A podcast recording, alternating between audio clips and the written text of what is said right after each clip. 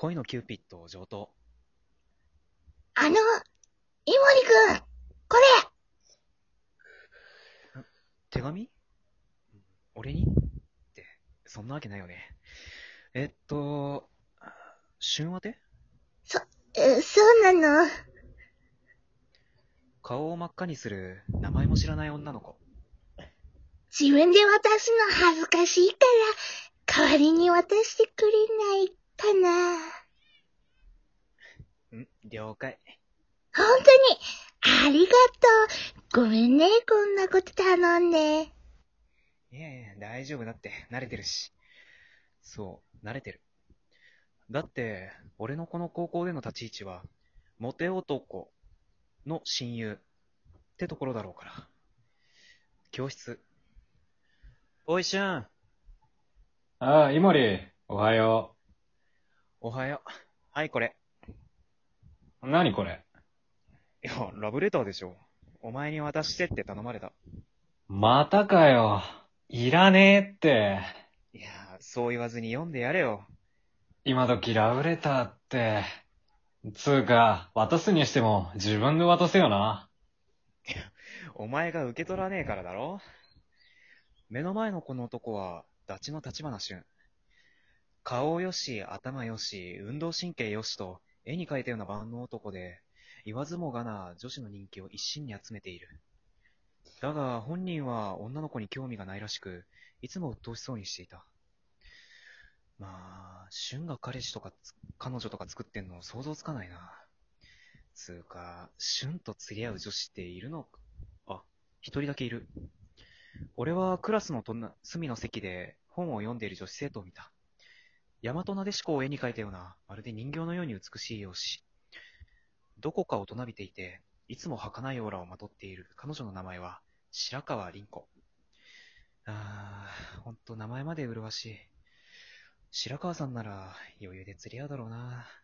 っていうか、お似合いかも。俺も俊みたいなイケメンに生まれてたら、白川さんに声かけられてたのに。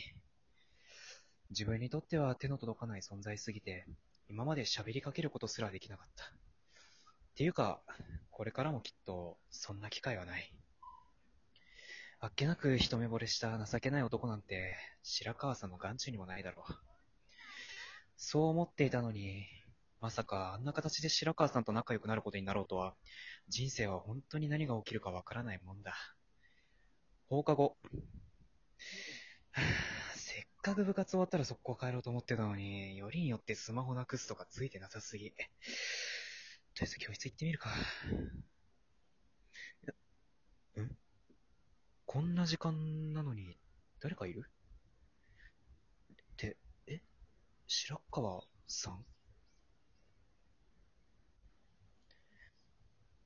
何してんの？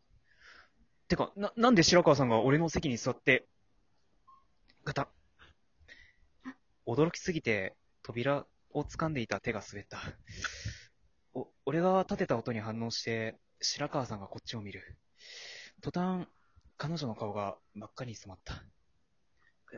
え、え、えっと、そ、そこ、お俺の席だよね。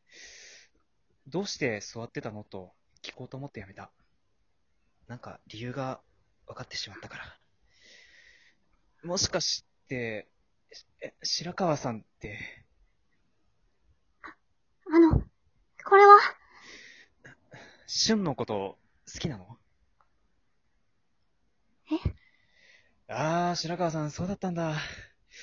え、いや、あの、俊の席、俺の隣の席だから、どんな感じか、座ってたの？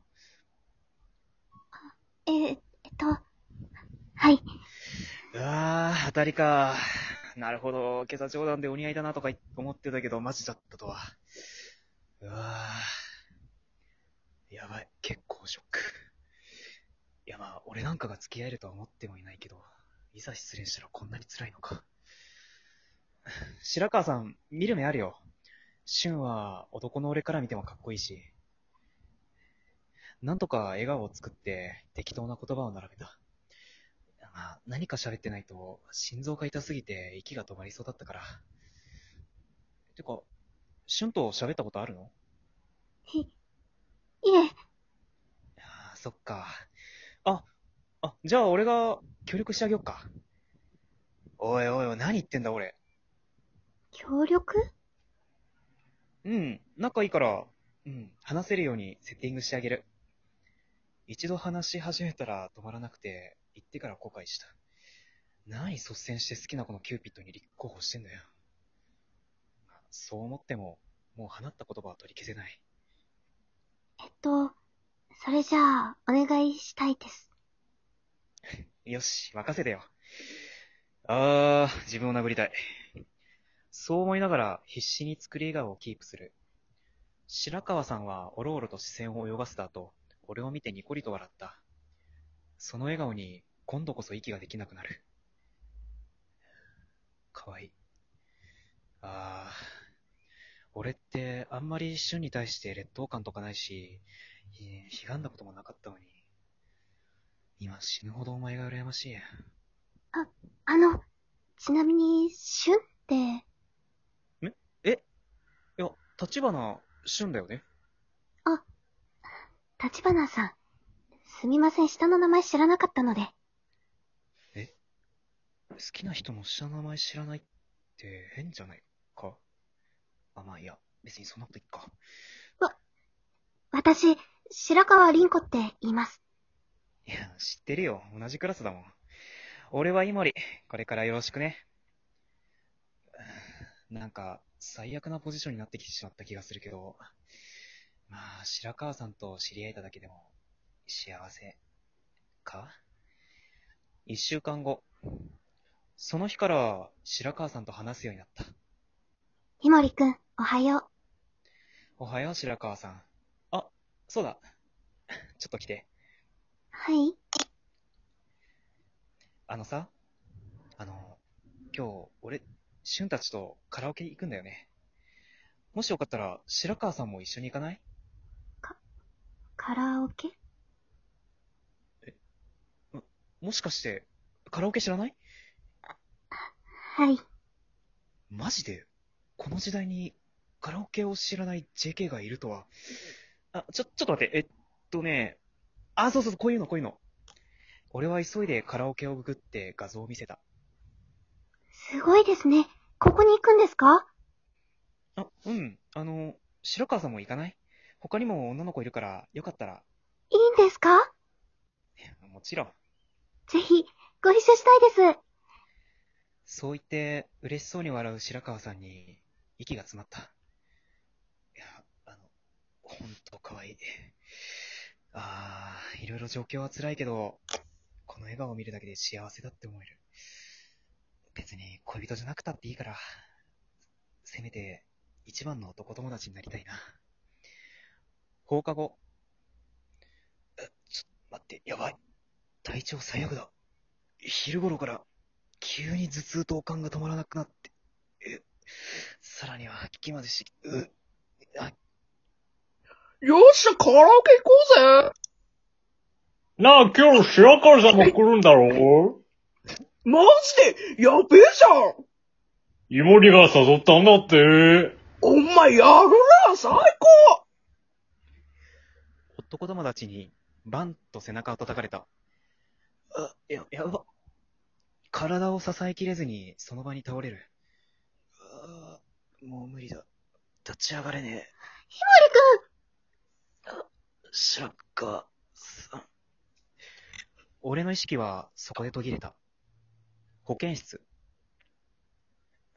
ん？あ、あれ？